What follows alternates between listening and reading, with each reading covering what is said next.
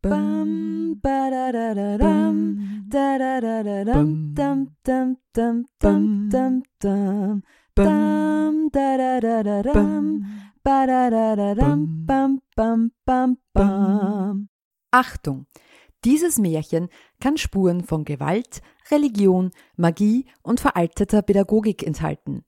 Ich lese aus der vierten Ausgabe von Grimms Märchen aus dem Jahre 1937. Märchen von einem, der auszog, das Fürchten zu lernen. Ein Vater hatte zwei Söhne. Davon war der älteste klug und gescheit und wusste sich in alles wohl zu schicken. Der jüngste aber war dumm, konnte nichts begreifen und lernen. Und wenn ihn die Leute sahen, sprachen sie, mit dem wird der Vater noch seine Last haben. Wenn nun etwas zu tun war, so musste es der Älteste allzeit ausrichten. Hieß ihn aber der Vater noch spät oder gar in der Nacht etwas holen, und der Weg ging dabei über den Kirchhof oder sonst einen schaurigen Ort, so antwortete er wohl Ach, mein Vater, ich gehe nicht dahin, es gruselt mir. Denn er fürchtete sich.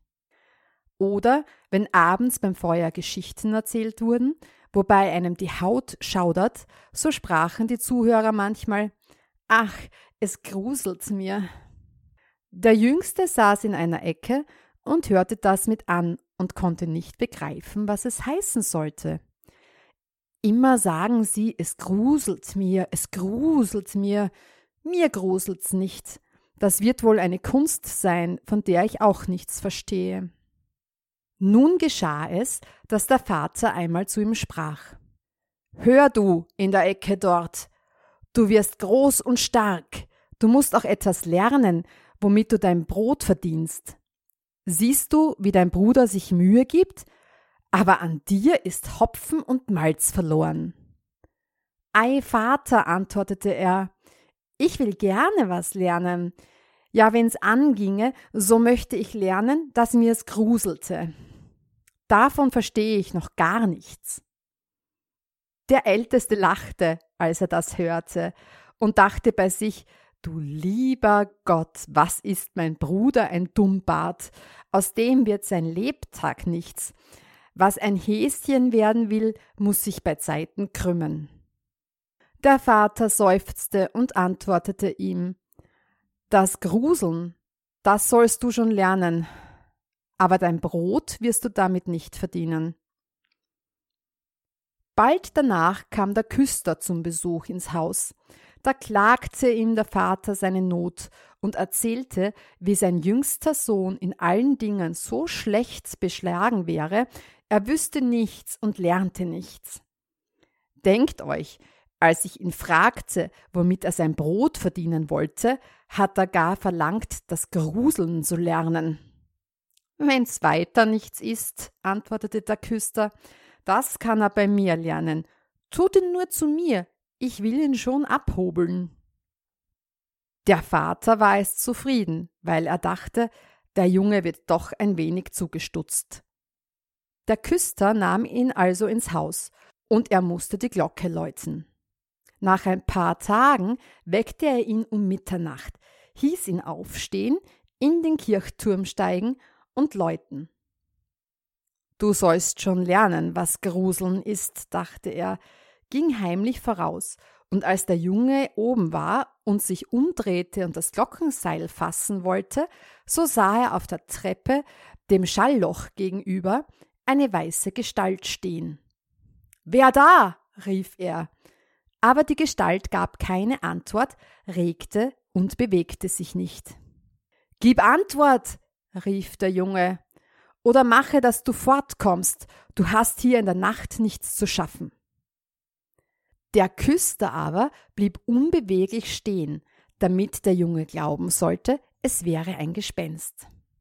Der Junge rief zum zweiten Mal Was willst du hier? Sprich, wenn du ein ehrlicher Kerl bist, oder ich werfe dich die Treppe hinab.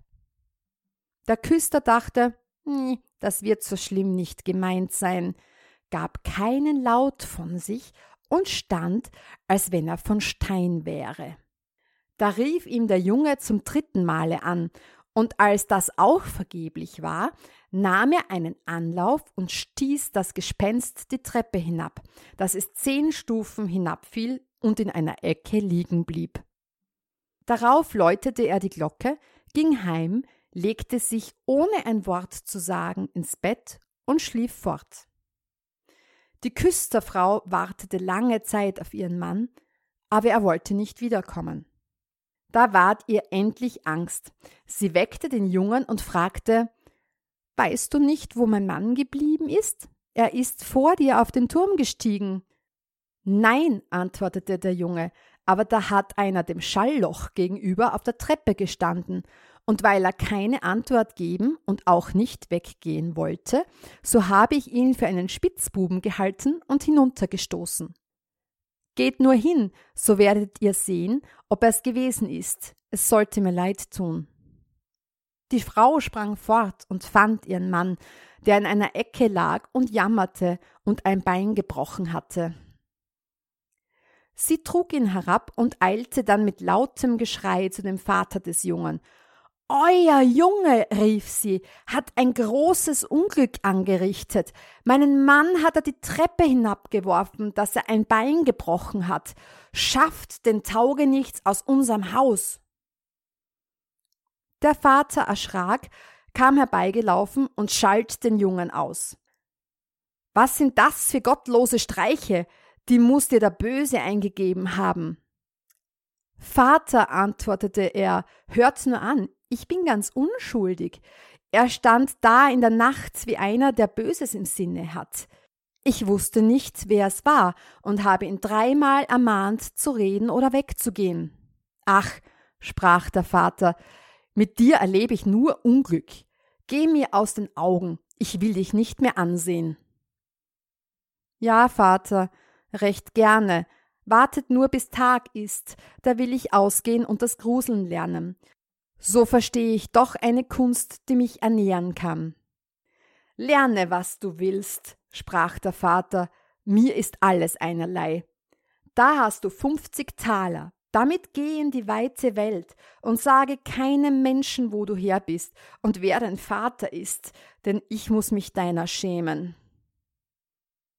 Ja, Vater, wie ihr es haben wollt. Wenn ihr nicht mehr verlangt, das kann ich leicht in Acht behalten. Als nun der Tag anbrach, steckte der Junge seine 50 Taler in die Tasche, ging hinaus auf die große Landstraße und sprach immer vor sich hin. Wenn mir's nur gruselte, wenn mir's nur gruselte. Da kam ein Mann heran, der hörte das Gespräch, das der Junge mit sich selber führte, und als sie ein Stück weiter waren, dass man den Galgen sehen konnte, sagte der Mann zu ihm Siehst du, dort ist der Baum, wo Siebene mit des Seilers Tochter Hochzeit gehalten haben und jetzt das Fliegen lernen. Setz dich darunter und warte, bis die Nacht kommt, so wirst du schon das Gruseln lernen.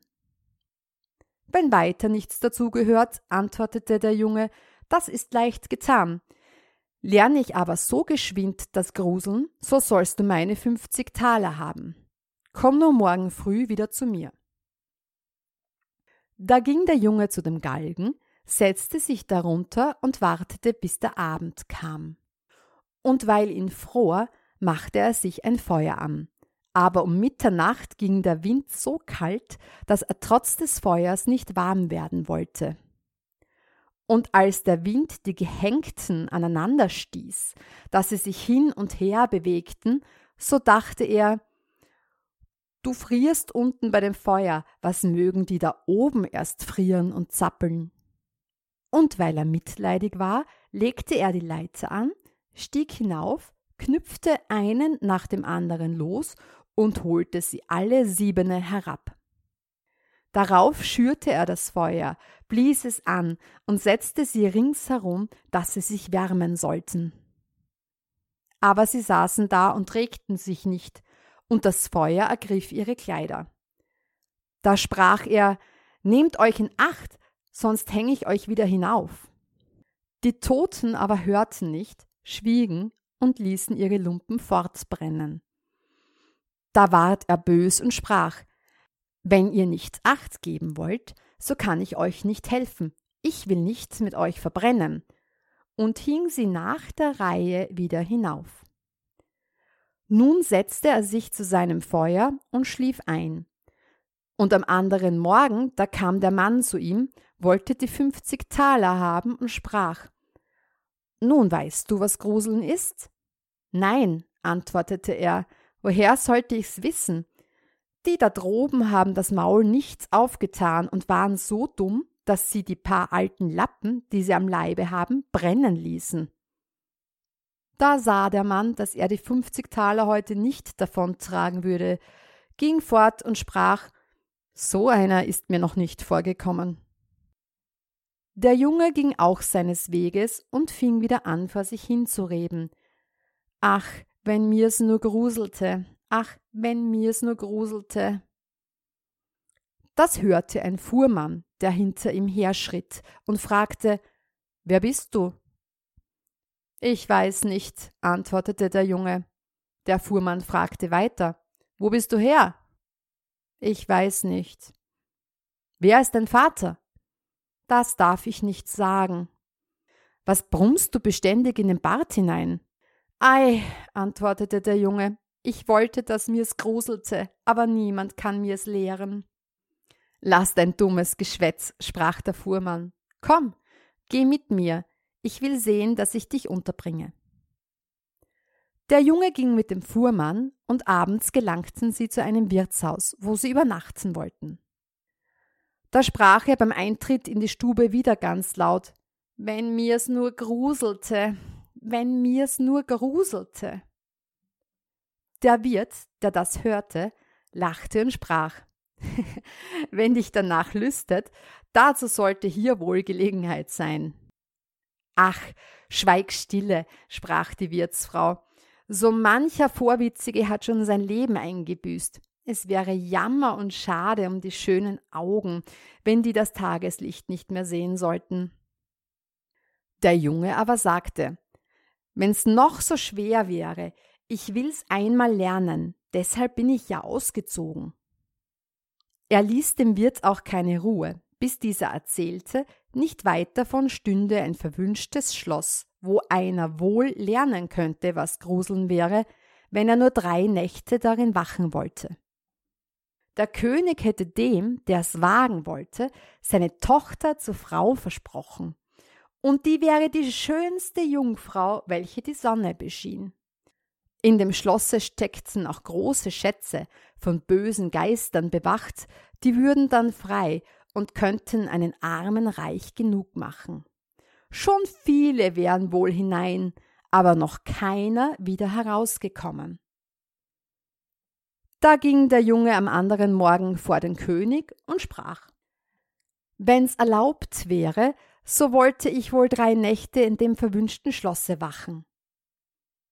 Der König sah ihn an, und weil er ihm gefiel, sprach er Du darfst dir noch dreierlei ausbitten, aber es müssen leblose Dinge sein, und das darfst du mit ins Schloss nehmen.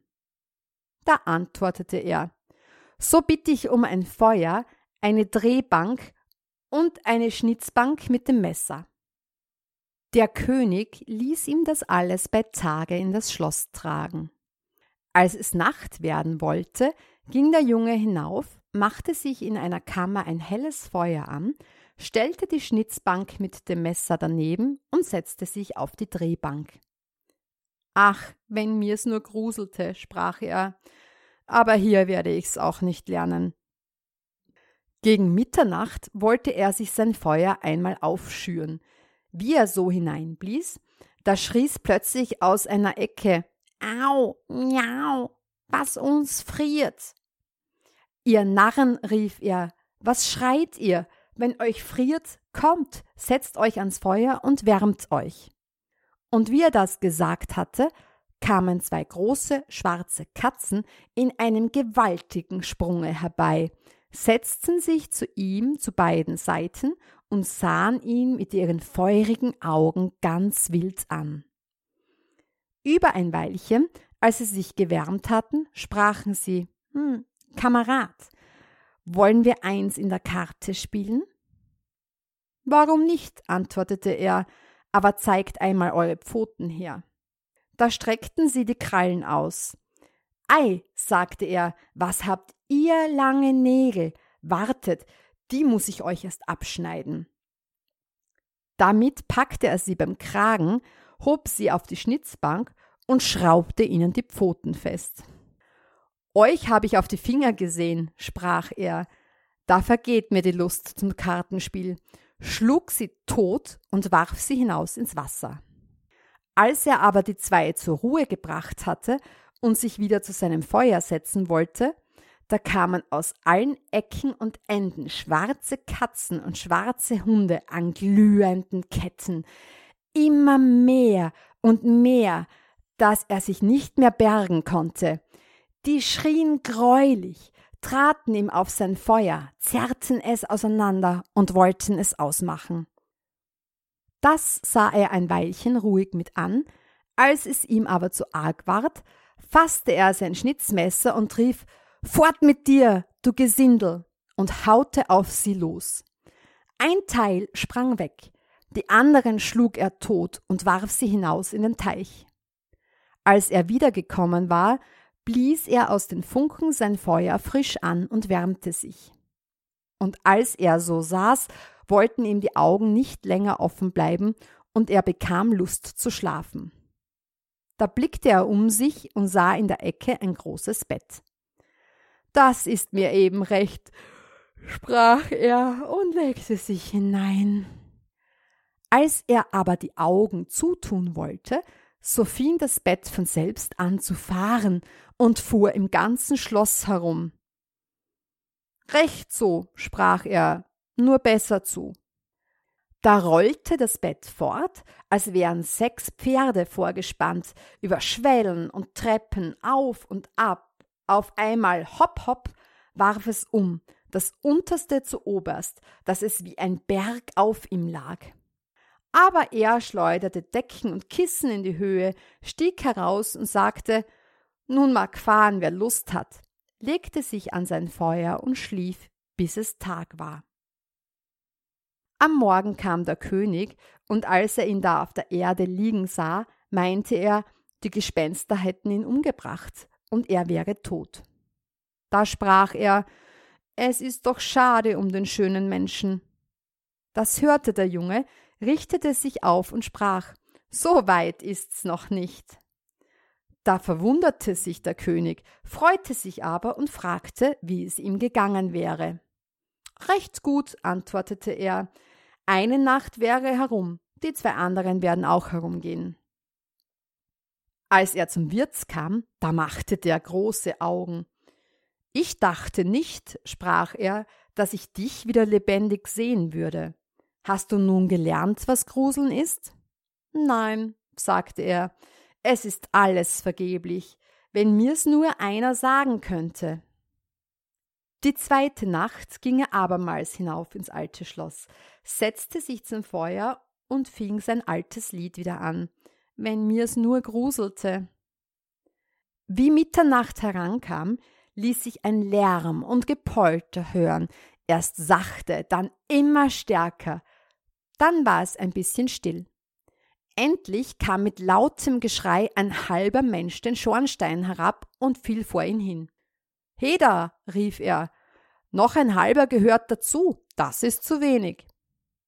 Da ging der Lärm von frischem an, es tobte und heulte und fiel die andere Hälfte auch herab. Wart, sprach er, ich will dir erst das Feuer ein wenig anblasen. Wie er das getan hatte und sich wieder umsah, da waren die beiden Stücke zusammengefahren und saß da ein greulicher Mann auf seinem Platz.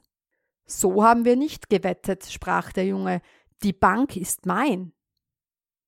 Der Mann wollte ihn wegdrängen, aber der Junge ließ sich's nicht gefallen, schob ihn mit Gewalt weg und setzte sich wieder auf seinen Platz.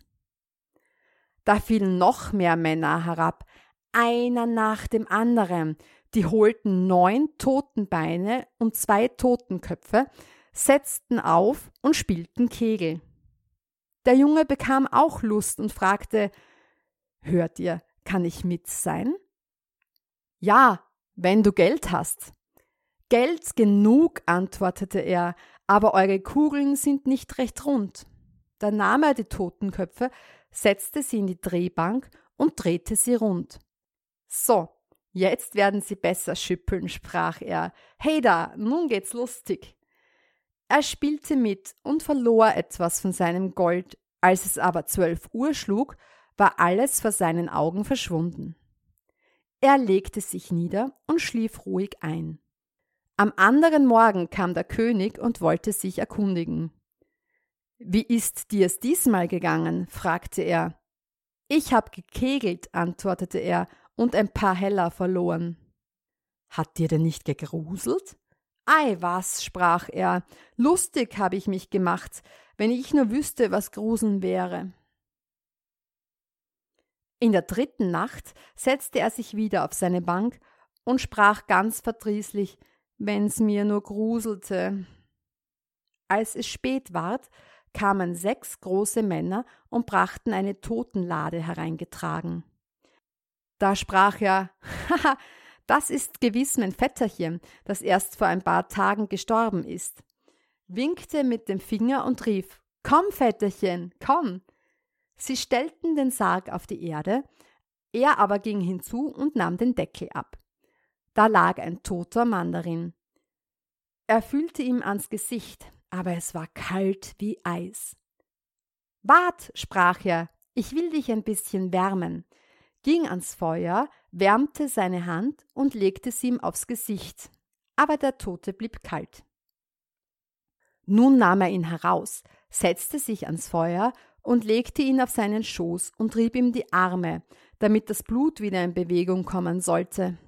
Als auch das nichts helfen wollte, fiel ihm ein, wenn zwei zusammen im Bett liegen, so wärmen sie sich, brachte ihn ins Bett, deckte ihn zu und legte sich neben ihn. Über ein Weilchen ward auch der Tote warm und fing an, sich zu regen. Da sprach der Junge, Siehst du, Vetterchen, hätte ich dich nicht gewärmt. Der Tote aber hub an und rief, Jetzt will ich dich erwürgen. Was? sagte er, ist das mein Dank? Gleich sollst du wieder in deinen Sarg. Hob ihn auf, warf ihn hinein und machte den Deckel zu. Da kamen die sechs Männer und trugen ihn wieder fort. Es will mir nicht gruseln, sagte er, hier lerne ich's mein Lebtag nicht. Da trat ein Mann herein, der war größer als alle andere und sah fürchterlich aus. Er war aber alt und hatte einen langen weißen Bart. O du Wicht, rief er, nun sollst du bald lernen, was Gruseln ist, denn du sollst sterben. Nicht so schnell, antwortete der Junge, soll ich sterben, so muss ich auch dabei sein. Dich will ich schon packen, sprach der Unhold. Sachte, sachte, mach dich nicht so breit, so stark wie du bin ich auch und wohl noch stärker. Das wollen wir sehen, sprach der Alte. Bist du stärker als ich, so will ich dich gehen lassen. Komm, wir wollen's versuchen. Da führte er ihn durch dunkle Gänge zu einem Schmiedefeuer, nahm eine Axt und schlug den einen Amboss mit einem Schlag in die Erde. Das kann ich noch besser, sprach der Junge und ging zu dem anderen Amboss. Der Alte stellte sich nebenhin und wollte zusehen, und sein weißer Bart hing herab. Da fasste der Junge die Axt, spaltete den Amboss auf einen Hieb und klemmte den Bart des Alten mit hinein. Nun habe ich dich, sprach der Junge, jetzt ist das Sterben an dir. Dann fasste er eine Eisenstange und schlug auf den Alten los, bis er wimmerte und bat, er möchte aufhören, er wolle ihm große Reichtümer geben. Der Junge zog die Axt heraus und ließ ihn los.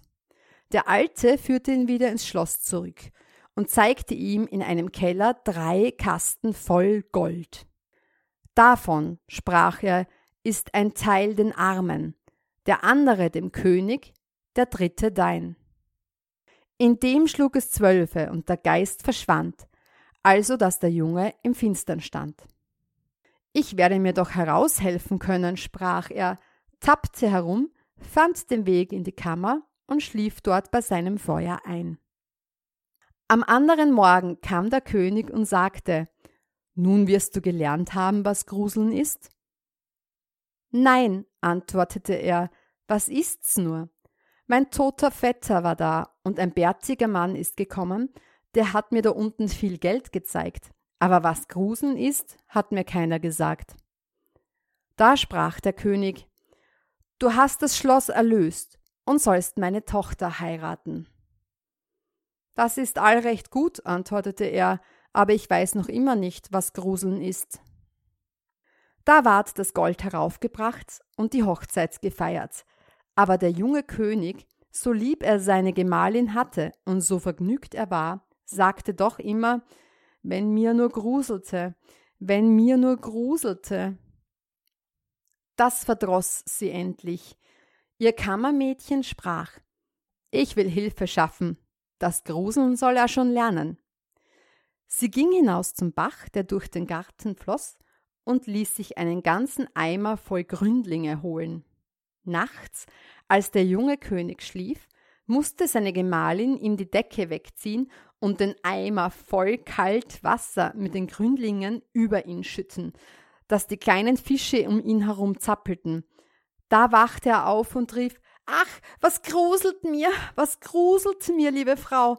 Ja, nun weiß ich, was Gruseln ist. Bam, ba da da da dam, da da da da dam, dam dam dam dam dam dam, dam da da da da dam, ba da da da dam, bam bam bam bam.